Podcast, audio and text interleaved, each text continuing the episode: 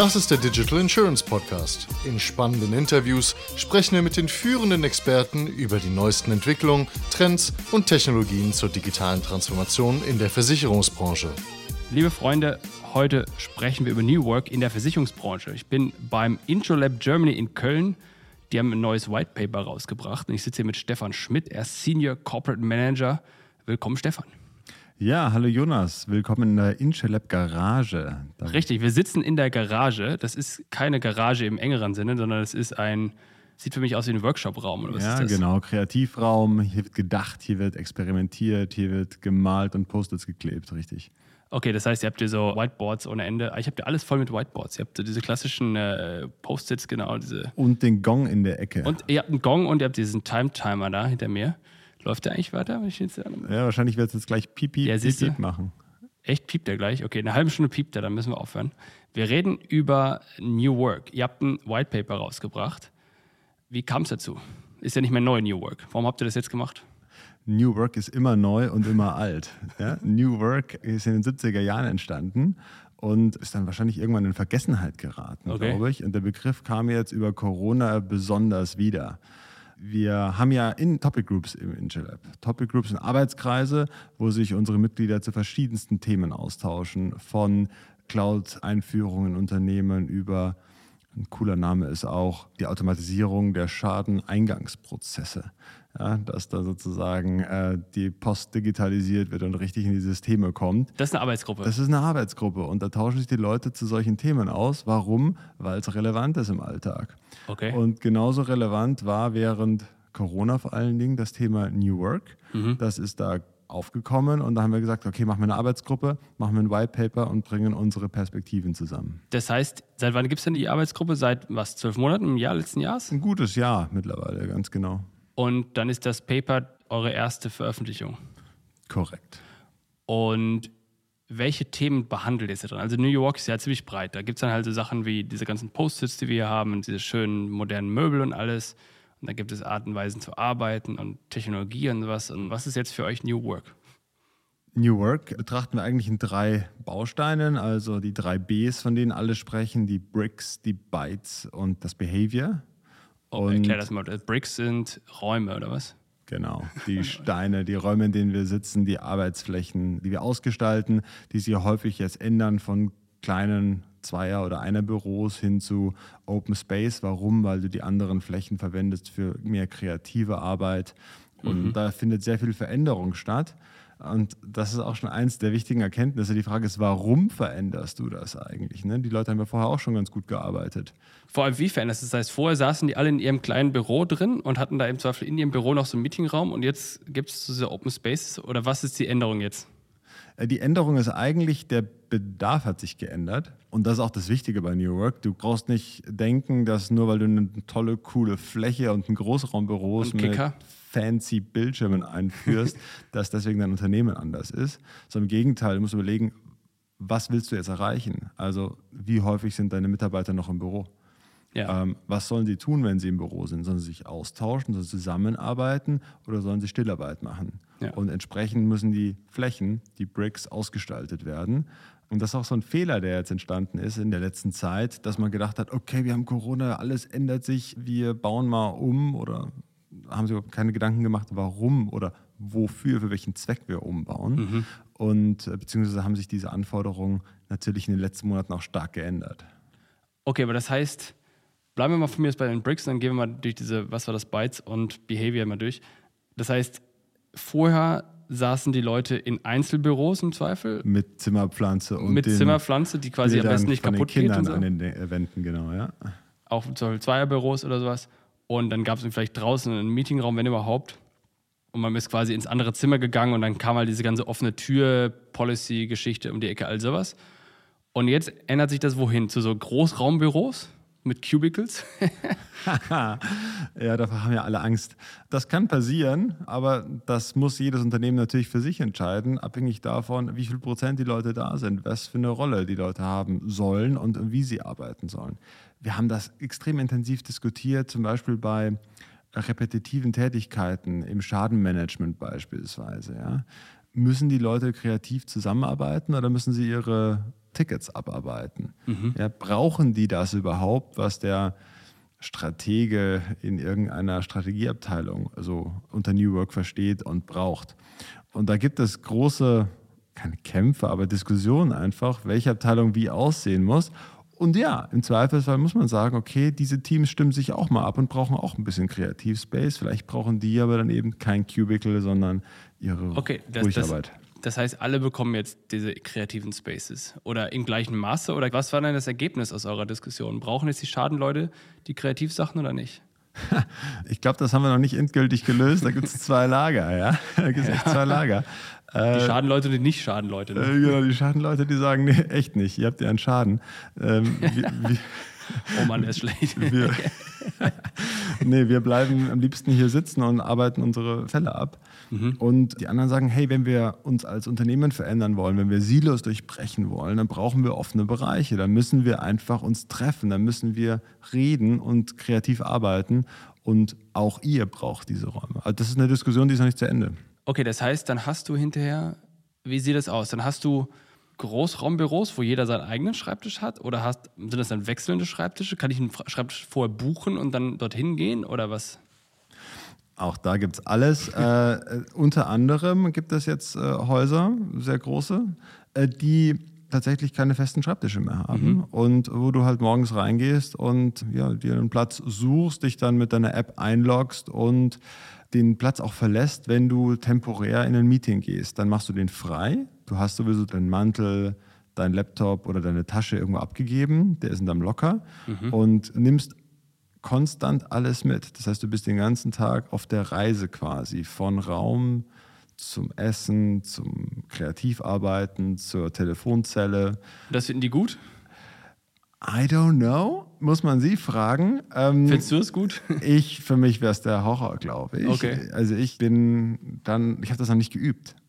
Ich habe das noch nicht gemacht. Also für mich, ich habe meinen Arbeitsplatz, da habe ich meine Einrichtung, meine Maus liegt da und das, ne, bin da selber auch ein bisschen äh, vielleicht oldschool in der Hinsicht.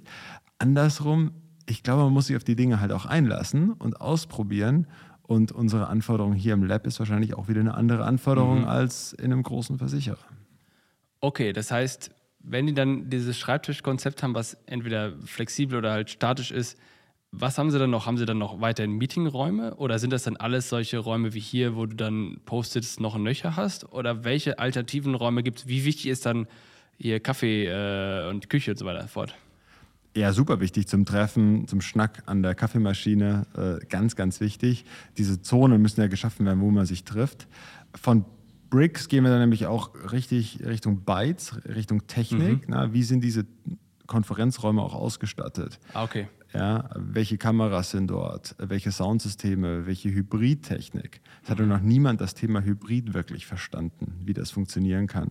Wir gehen jetzt davon aus, dass wir die alten Videokonferenzsysteme nutzen und dann drei Leute zu Hause sitzen, sieben im Raum und es klappt super. Ja, nein. Ja, Ja, das, das ist das, die vor Ort sitzen, haben immer den Vorteil, dass sie sich sehen können und auch quasi dazwischen reden können, ne? richtig, genau. Der Mensch spricht ja nicht nur, also er spricht ja auch über Optik, über Ja. Gesicht, über die Augen, die mal was sagen, über kleine Reaktionen oder ein Zucken. Und das geht natürlich alles verloren und da braucht es Regeln.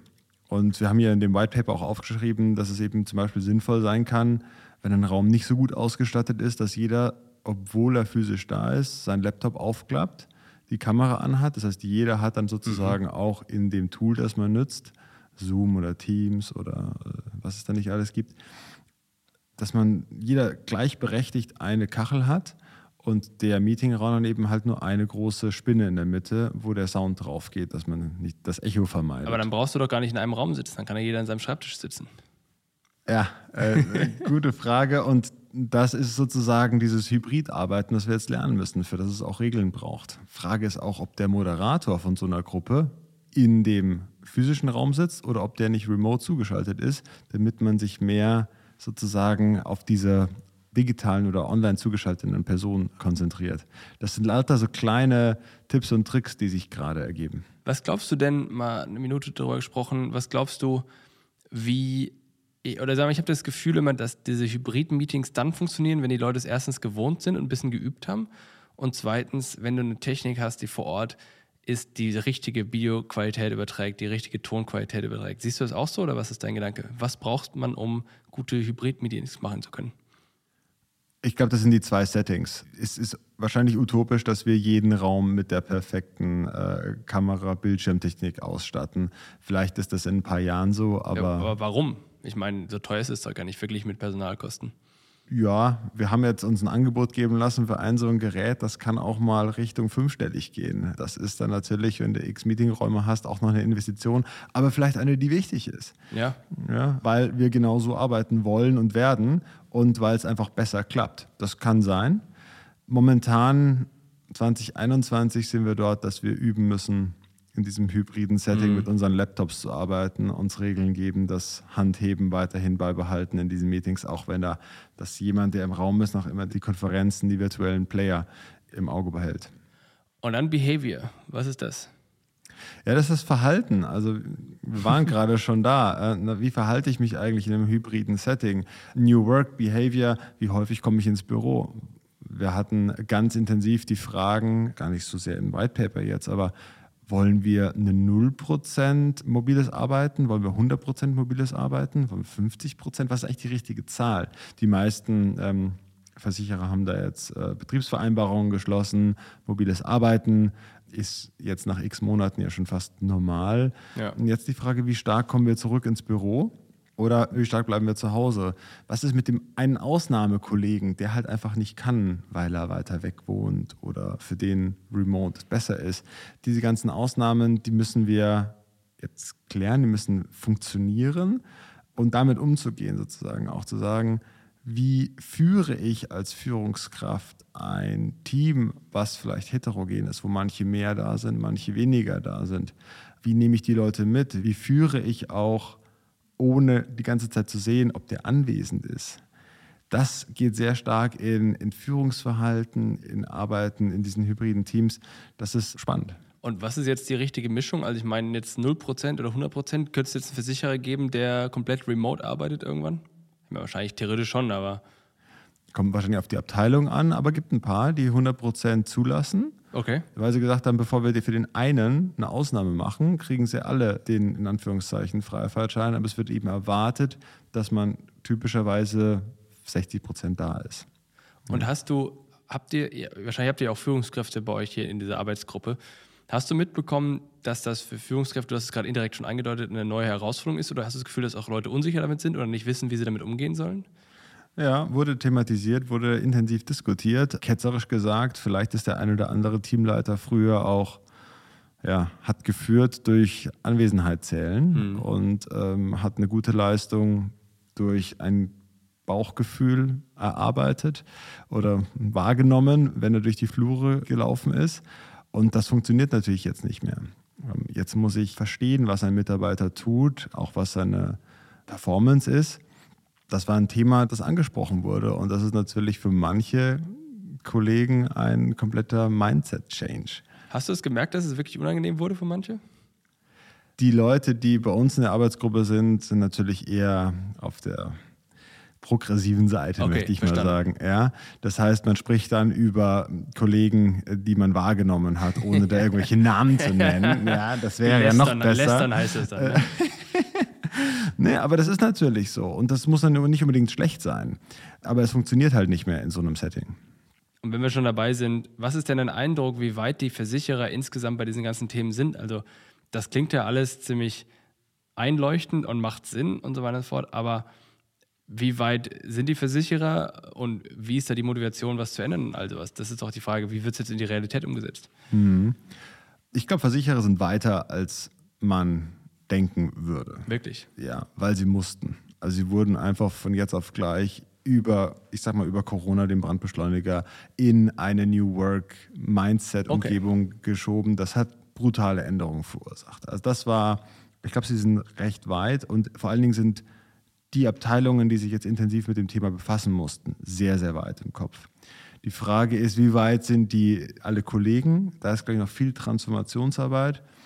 Und im Spektrum über alle Firmen ist man weit gegenüber vielleicht dem einen oder anderen Mittelständler, der wieder 100% on-premise arbeiten möchte. Man ist aber nicht so weit wie das ein oder andere Start-up, was vielleicht komplett virtuell bereits seit längerem zusammenarbeitet. Das heißt, ich glaube, der Versicherer, der muss sich da nicht verstecken, aber man darf jetzt nicht die, in die Falle tappen, zu denken, dass das alles vorbei ist, dass man es jetzt geschafft hat. Corona vorbei, jetzt können wir wieder äh, machen wie früher, sondern New Work ist, wie du am Anfang schon gesagt hast, ein kontinuierlicher Prozess. Das ist etwas, was weitergeht. Das ist jedes Jahr, jeden Monat, äh, jeden Tag ist Corona, äh, ist New Work. äh, Wunderbar. Ist New Work äh, neu und muss neu gedacht werden. Und zwar immer ausgehend von der Herausforderung, die ich habe, von der Konstellation, wie muss ich zusammenarbeiten, was passt heute.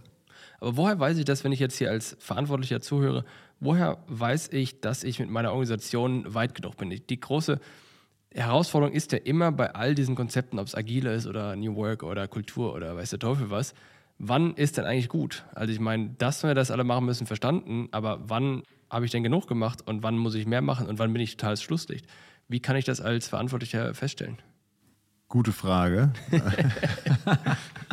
da gibt es wenig Benchmarkings als solches momentan. Du kannst natürlich sonst in die Topic Group kommen und ja, dir tatsächlich vergleichen. Ein, ja, vergleichen. Da sind ja, wie viel sind wir? 15, 20 Versicherer sind wir da drin, die sich austauschen zu, dem, zu den Fragestellungen, ganz operativ und aus Cases erzählen. Und dagegen kann man sich benchmarken. Grundsätzlich muss man fragen, funktioniert es für meine Mitarbeiter, funktioniert es für mein Businessmodell? Habe ich das Gefühl, dass ich meine Themen abgearbeitet bekomme oder laufe ich gegen Verfügbarkeitshürden oder andere Themen, einfach weil meine Mitarbeiter nicht da sind, weil sie nicht schnell genug sind, weil sie nicht wissen, ähm, wo Verantwortlichkeiten liegen, dann habe ich im Zweifelsfall Probleme. Und ja. diese Probleme, die lassen sich ja über verschiedene Arten und Weisen lösen. Aber New Work oder diese Art der Zusammenarbeit in Unternehmen, siloübergreifend, agil, ist ja auch ein wunderbares Wort, ne? Ja, ja, ja. super. Nee, das ist sozusagen auch eine, eine, Benchmark für mich selber, um zu verstehen, ob ich noch was ändern muss. Und sind in deinem Arbeitskreis dann hauptsächlich Leute aus der Personalabteilung oder wer sitzt da? Wo kommen die her? Das ist meistens ein Innovationsmanager tatsächlich, okay. ja, weil die Innovationsbereiche auch sehr stark eingebunden wurden um dieses Thema New Work mitzudenken. Mhm. Macht ja Sinn, das ist eine Innovation gewesen im letzten Jahr auf jeden Fall für viele und hat in der Konsequenz ja auch äh, viel dann auch mit Budgets und Prozessen zu tun, die eingeführt werden mussten. Und da waren viele Innovationsbereiche dabei. Das heißt, die laufen danach dann zu den Personalabteilungen hin und werden gefragt oder erzählen denen, was sie jetzt machen müssen oder wie. Aber ich meine, ich hätte es gedacht, da müssen als erstes die Personalabteilung da sitzen, weil die es doch am Ende umsetzen werden oder nicht. Oder wo denke ich falsch? Ja, COO ist eher so die Rolle, die das ja. organisiert hat. Und da kann jetzt HR drunter sein, muss nicht. Aber es ist eher was organisatorisch in den meisten mhm. Unternehmen, weil der CEO sowohl die Bricks wieder verantwortet, Richtig. also die Flächen und Behavior ist auch eine Art von Zusammen- oder diese Zusammenarbeit hat auch was Organisatorisches. Da gibt es den einen oder anderen Player, der momentan ja radikal ändert, von Aufbau, Organisation hin zu vielleicht ganz flachen ja. äh, Modellen. Das ist auch im COO-Beritt. Also das sind schon die Ansprechpartner. Aber sind Personalabteilungen gar nicht so für Kultur zuständig? Also das ist ja eigentlich deren originäre Aufgabe, dass die dafür sorgen, dass es eine, eine Kultur gibt, eine Organisation gibt, die zusammenhält, die gut arbeitet, die gerne arbeitet. Das ist ja auch Employer Branding. Das heißt, wenn ich jetzt so einen, so einen coolen Garagen-Workshop-Raum wie ihr hättet, dann ist es ja geil aus einer Arbeitgeberperspektive, Employer Branding. Klar, das passiert momentan.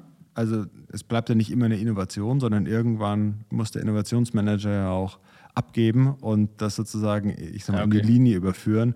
Und dann äh, gehe ich davon aus, dass es sehr schnell in die Richtung geht. Ja, verstanden. Es war jetzt eher Projektarbeit, auch viel Abstimmung mit Betriebsräten. Mhm. Das ist auch ein Thema für sich. da gibt es ja auch den einen oder anderen, der formuliert, dass der Betriebsrat vielleicht gar nicht mehr äh, sozusagen weiß jetzt in so einer Zeit, was seine Mitarbeiter oder die Mitarbeiter alle wollen. Also eine These, vielleicht eine ziemlich gewagte These, aber ich habe es mehrfach gehört weil der Mitarbeiter vielleicht viel progressiver ist und ganz andere Dinge möchte als der Betriebsrat. Und dann zu diskutieren als Führungskraft ist nicht leicht. Ja. Ja klar, die müssen ja auch jetzt an ihren Leuten dranbleiben. Die müssen natürlich auch verstehen, wie geht's euch und sie müssen ja auch auf die Organisation aufpassen in gewisser Form. Und wenn sie nicht mehr mit denen in Kontakt sind, weil sie halt woanders sind, Ja. dann ist das für den Betriebsrat natürlich auch schwieriger als vorher. Da muss ich auch umstellen. Na klar, na klar. Brauchen das alle Versicherer? Vielleicht als letzte Frage oder letzten Themenkomplex. Müssen das, wenn ich das jetzt nicht mache als Versicherer, wenn ich jetzt weiterhin meine schönen Einzelbüros habe, wo jeder noch so einen runden Besprechungstisch drin hat und so weiter und so fort, werde ich dann irgendwann überholt von den anderen oder was ist dann?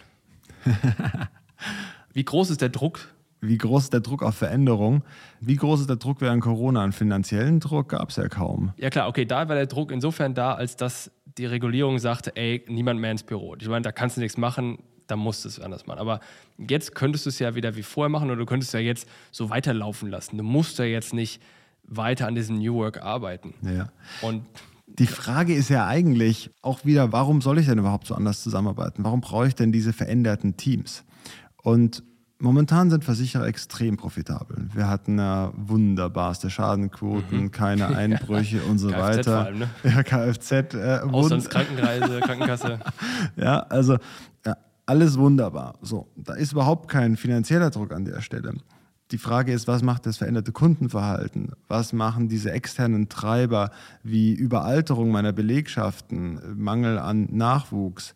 Was macht das mit meinem Unternehmen? Und welche Herausforderungen habe ich, vielleicht auch diese Kundenbedürfnisse über neue Technologien, über Partner, über Ökosysteme zu bedienen? Die ganzen Themen, die an der Stelle kommen. Und da muss ich neu denken. So, das kann ich natürlich am alten Schreibtisch, aber wenn da kein Whiteboard hängt oder keine ordentliche Zusammenarbeitsmöglichkeit, dann fällt es vielleicht schwerer. So, Wenn ich keine geeigneten Möglichkeiten habe, die Teams siloübergreifend zusammenzuführen, dann fällt es schwerer. Und dann falle ich halt zurück. Und Da bin ich langsam in der Produktentwicklung oder in der. Innovationsentwicklung, in der Entwicklung neuerer Kundeninteraktionen und all sowas. Ne? Ganz genau. Ich bin langsamer dabei, mich in einen modernen Versicherer zu überführen, der Schnittstellen kann, der mit verschiedenen Partnern arbeiten kann. Genau. Das ist ja eigentlich das, was wir erreichen wollen. Nicht sofort, nicht über Nacht, aber sukzessive.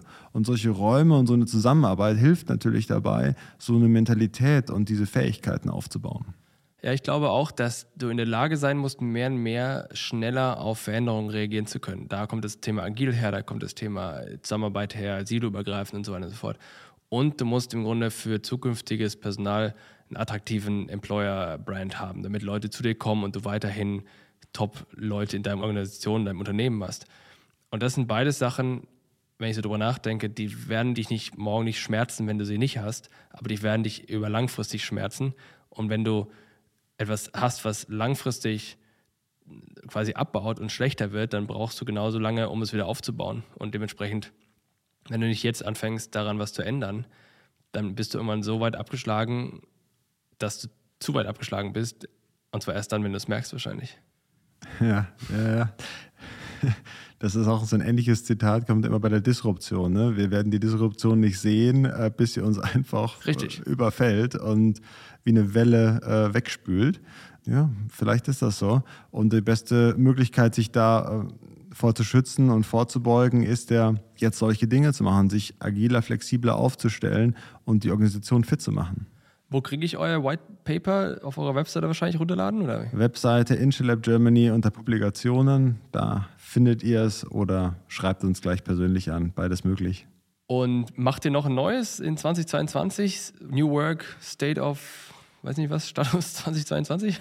Unsere Topic Group äh, trifft sich weiter. Wir tauschen uns weiterhin aus und wir werden jetzt nicht sofort, aber sicherlich zu gewisser Zeit äh, die neuesten Erkenntnisse wieder zusammenschreiben und progressive Wege finden, unsere Thesen an den Markt zu bringen.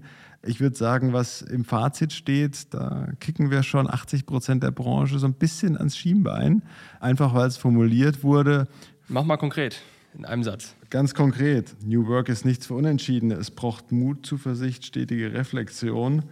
Heißt ja auch, der eine oder andere ist vielleicht heute ein bisschen unentschlossen. Ja, das äh, muss man so sagen. New Work erfordert neue Fähigkeiten für das Leadership und eine Änderung der Rolle von Führungskräften. Ja. Ja. Das muss man halt auch verstehen, annehmen.